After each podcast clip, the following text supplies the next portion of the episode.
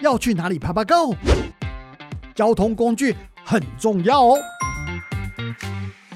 节能、环保加智慧，是全球运具电动化的新趋势。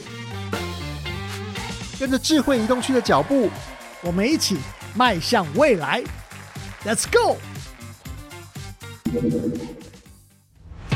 欢迎大家收听我们的智慧移动剧 Let's Go 的 Podcast 的第一集的播出。我们在这个单元里面呢，我们会介绍所谓现在全世界最夯的一个趋势，也就是运具电动化。什么叫运具电动化呢？简单的说，就是把电动机车、电动车，还有整个跟运具电动化相关的产业，通通包含在这里面。我们会请很多专家学者，甚至产业的代表来跟大家解释到底是怎么一回事。那当然，在我们的第一集里面。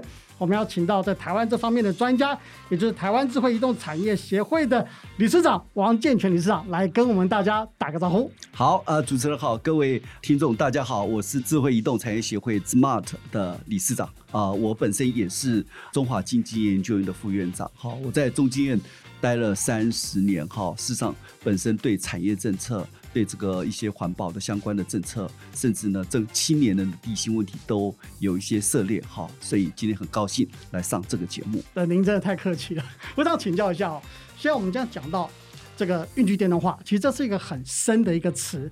如果我们用比较简单的词来谈这个事情，比较跟一般人接地气的话，到底什么叫运具电动化？那它到底在做什么东西？因为大家听到这个词，其实非常非常熟悉，但是又好像不是很认识。其实最有名的就是这个 Tesla 哈，是电动汽车。那我们的像比如说像 GoGoLo 啦，像这个一些呃 iRent 等等等，这都是一个电动机车哈。那很多人说运具电动化是可以帮助减少这个污染，呃，简单的说就是减少排放废气，减少排放这些二氧化碳，对整个地球的生态其实有很大的帮助。您觉得是这样的状况吗？是因为最近有越来越多的资料显示，就是说很多移动的污染源，好像比如说汽车。车、机车的污染，哈，事实上是很大的一个污染的主要来源。您讲的说是加油的，对不对？加油的，加油的是 OK。所以呢，事实上，燃油汽车在各国已经慢慢的开始停止贩售，可能到二零三零年，很多国家就开始要停止贩售，因为呢，欧盟哈，其实在所谓的叫排污哈一个法案 EU Five 哈新的排污法案，将来呢，很多的一些燃油汽车可能将来出口到欧盟都会受到很大的管制，所以呢，这里面很多的 EU Five 里面，将来为什么各国提早应应，最主要是将来你出口会受到管制，你现在很多像欧盟这样。谈 ESG，将来很多基金不会投资这种污染的公司，你的产业会受到抵制，所以各国都提早应应。虽然说它这个开始已经公布，但是很多国家都规定呢，因为要有点调整缓冲的时间，所以呢，很多国家都规定在二零三年就停止贩售所有的汽机车的一些燃油汽机车的一些做法。所以老师就像照您所说的，整个这个。运具电动化的这个世界趋势，这个包括欧盟啊、欧美国家，甚至亚洲这些国家，它所谓做这个东西，不光只是为了我们大家所看到环保，其实在商业的这个领域里面，其他还有，因为它有可能当地的一些环保的法规，导致你根本没有办法把你的货物外销到那个地方，所以对当地的母国会产生很多经济上的影响，是这样的一个状况，对不对？是因为这个东西，像比如说哈，其实说老实话，这也是一个。贸易的障碍之一了哈，但是因为美国人。很厉害，是 R&D 做的很好，所以美国在这个制裁权上利用制裁人做一个贸易的保护的一个做法。而欧盟呢，它本身呢，其实在 R&D 这种不如美国，所以它会透过一些，比如说 GDPR 啊，这个什么资讯安全的保护，是这个利用这些污染的保护等等等，所以它也是另外一种形式的障碍。所以你要卖到欧盟国家，就必须要符合它的规范，它的资讯安全，它的这个排污减碳的规范。所以呢，其实对台湾来说，我们是一个。出口导向的国家，对，所以呢，你如果没有做这好规范，其实你将来可能是寸步难行。像我们的机车，过去在二零零四年我们可以卖到八十万辆，可是到二零一九我们只卖到三十三万辆。很大的原因，当然我们的产业外移有点关系，可是呢，很多的一些燃油机车的一些限制，越来越可能是一个变成一个。不可跨越的障碍，所以我们必须要及早应特别是台湾是一个出口导向一个很重要的国家。OK，所以我们讲到运具电动化，其实除了大家以往很直觉的感觉到只是哎什么污染啊、环境保护之外，其实就就台湾本身来说，为什么应该关心这个议题？其实跟出口是有关系的。就是说，如果我们没有办法遵守这些呃节能减碳的一些规定之后，这些产品到国外是没有竞争力，甚至根本进不去的，会对国内的经济造成蛮大的一个危机。那问题就来了，好。那台湾现在运具电动化的进度到底是怎么样？我想很多人好像听过，但是确实不是很清楚。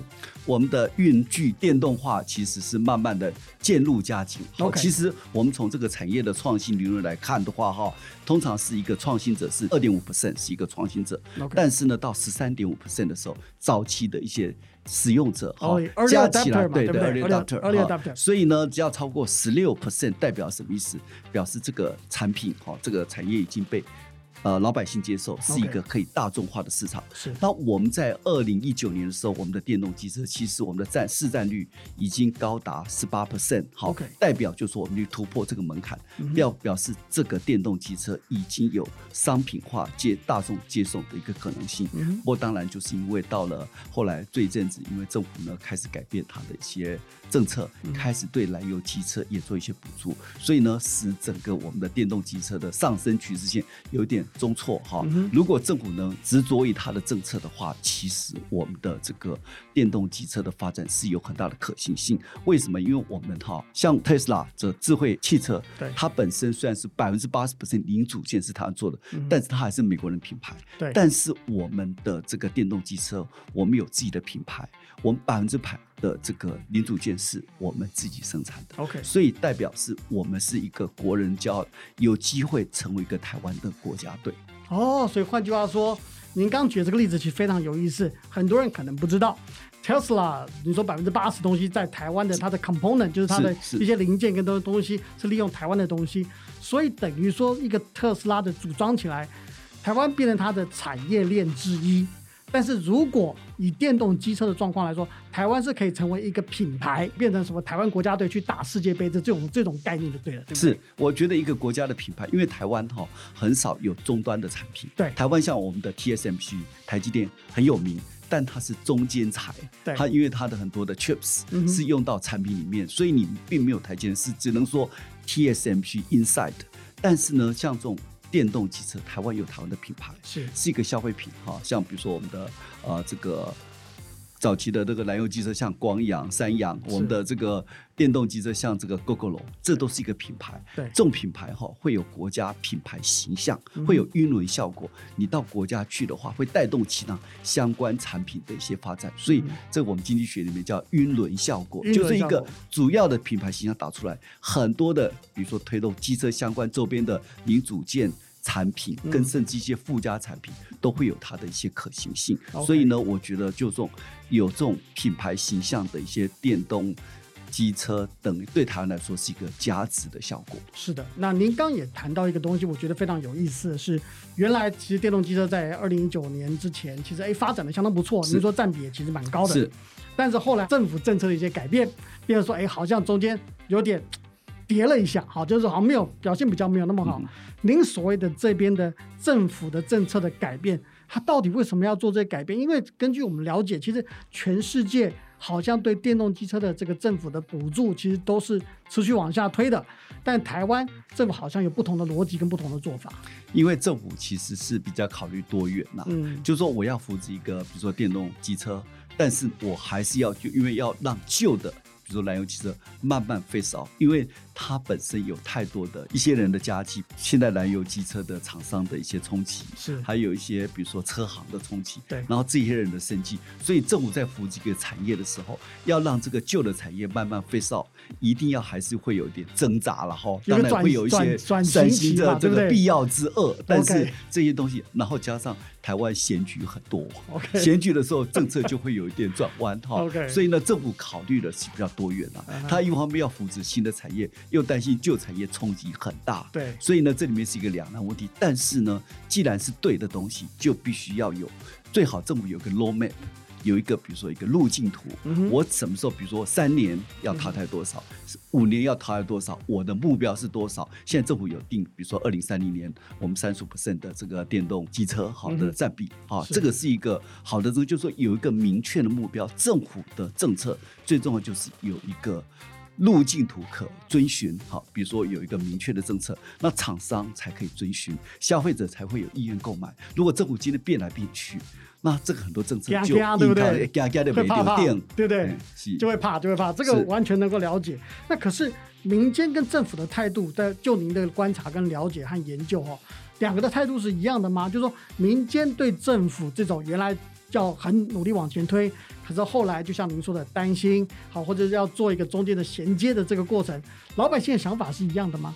民间其实当然比较单纯一点的，民间就是勇往直前。如果政府政策是稳定的时候，民间就勇往直前。我民间的角色做什么？我就是呢，比如说我设计好的机车有亲民的价格，有那个让消费者觉得安全，可以节省时间。啊，对政府来说呢，我可以帮助政府做一些，比如说交通路线的规划等等等。所以。所以呢，在这种情况下，其实业者事实上是有很大的一些自立自强。但是呢，业者有个比较大的限制，就是我们现在电动机车大概只有四十万辆，其实没有包括它的基础建设，它的规模经济是不足的。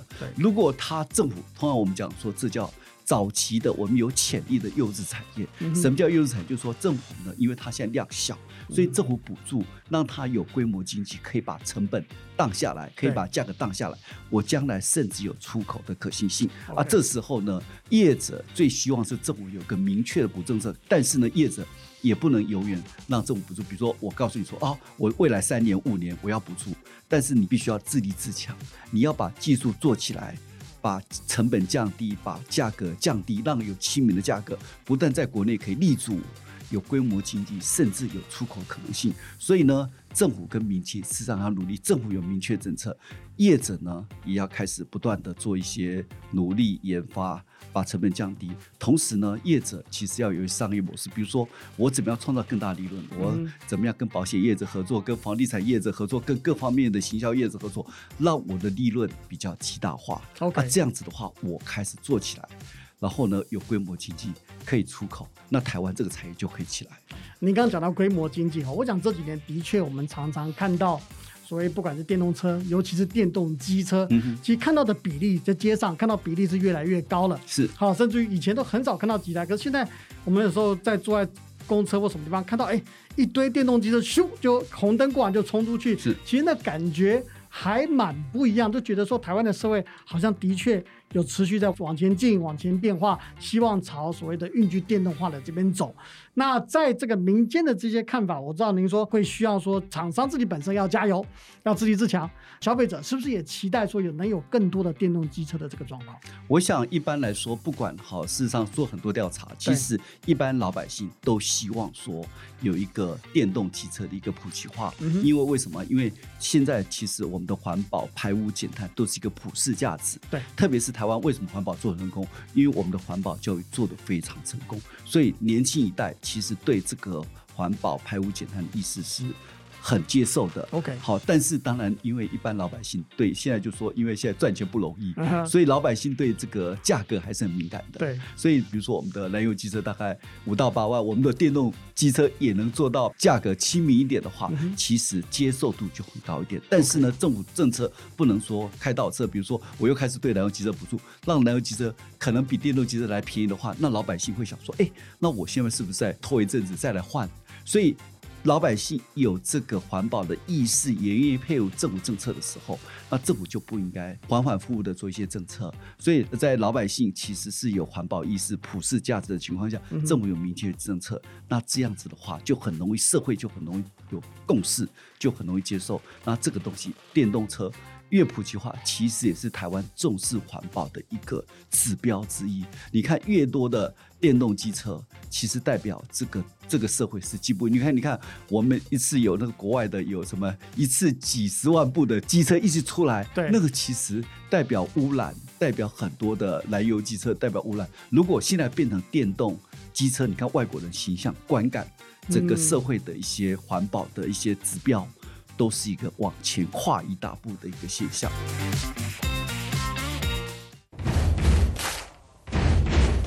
好，我们现在来到我们的直球对决的这个单元啊。那我们但在这个单元里面，我们要请教我们的来宾，也今天就是理事长来请教一下，到底这几个问题让你背霸闪躲，给你直接来好不好？是。好，第一个问题哦，很多网友甚至很多民众认为说，哎，他对台湾运具电动化这个东西打了一个大问号。台湾真的做得到吗？我想就是如果有目标，当然可以做得到哈。我们在有序发展目标里面哈，就是希望说二零三零年达到三十五 percent 的电动汽车的一个目标哈。那看起来有点困难，现在我们的电动汽车才四十一万部哈，感觉上。有一点远哈，但是呢，如果你用换个角度来看哈，假设我们可以这个，我们协会也定了一个目标，就是希望二零二四年，假设有一百万部，那一百万部跟四十一万部差的就是差不多六十万辆。对啊，如果说我们把它再分成四年哈，比如说第一年十二、十四、十六、十八。好，事实上这个就是每年有一个逐步的一个目标，其实加起来这六十万辆，所以到二零二四年就可以到一百万辆。虽然一百万辆跟我们一千四百万辆的燃油汽车比还是一个小数目，但是 small step 哈，这个不断的 baby step 就会慢慢积成一个大的利多哈。事实上是因为呢，我们讲说一个目标，你其实太长远的目标，感觉上不是一触可及。是，可是我如果把成一个阶段性的目标，好，比如说这个二。零二四年我们讲一百万，那这般达成以后，下一个比如说在几年又有一百万啊，这样子的话有阶段目标，small success 就会累积成一个 big success。我觉得是有办法达成，但是政府就是要按照既定目标有一个 normal，从一小步一小步进步，那我们就会有机会。所以换句话说，这样的 small success 也是必须要整个政策在一个稳定的状况下。才能往前走。其实这个数字还是不小，是一个蛮大的挑战，也是给这个业者蛮大的一个目标设在这边嘛，对不对？嗯，是。那我觉得就说，因为其实这里面就是会有一个进步。我们讲说黄金交叉，比如说将来我们的这个电动汽车越来越便宜，其实到了一个心目中的一项，就说我可以有很大的外部性，又可以帮政府有很多的一些环保形象，东西又便宜。然后未来就是也可以帮助国家做很多事，所以配合一些广宣，哈，配合一些老百姓的一些对环保、对排污的一些普世价值，加上一些亲民价格，我觉得有一些阶段性的目标就容易达成。好，老师您刚提到价钱的问题，我要考您的第二个问题，也是很多人相当关心的问题。很多人认为，所谓电动运具，尤其像电动机车的价钱太贵，一般人根本没有办法负担得起。现在还是这样的状况吗？过去当然电动机车比较稍微贵一点点哈，比燃油机车。可是现在已经有一些变化哈，像我们协会的会员 GoGo 就推出了一个平民价格的电动机车哈，是。啊，这个东西就会有一些。可以达到你的这个甜蜜的一些价格哈，消费者心目中觉得哎，那这个在六万块以下，加上比如说我们中央有一些补助，对，地方政府有一些补助，像比如说台北市政府最近一口气就公布了三年的这个一些补助的价格，那消费者会就觉得说哇，东西变便宜的，又有好的环保的一些外部的效益，那我就会愿意去尝试接受，因为像我们讲说创新者。早期的接受者，那加上了一些大胆的尝试者，所以越来越多人会觉得说这是一个很酷、很炫的行为。所以我骑电动机车就表示我是尊重环保，我有一个形象区别于这个东西。如果能把这个区别做出来，那你就会让更多人愿意说：哎，那我觉得我现在开燃油机车，我就是一个不酷、不炫的行为。那就会开始哎。那我是不是在同财的压力之下，我来做这个东西？所以您换句话说，您刚说那个价钱，如果加上这中央的补助加地方补助，所以换句话说，有一些电动机车，它大概五万多块，其实就可以买得到，而且是全新的。是这个数字，其实真的蛮甜、蛮蛮诱人的哦。好，那第三个东西呢，我想也是很多人在质疑的。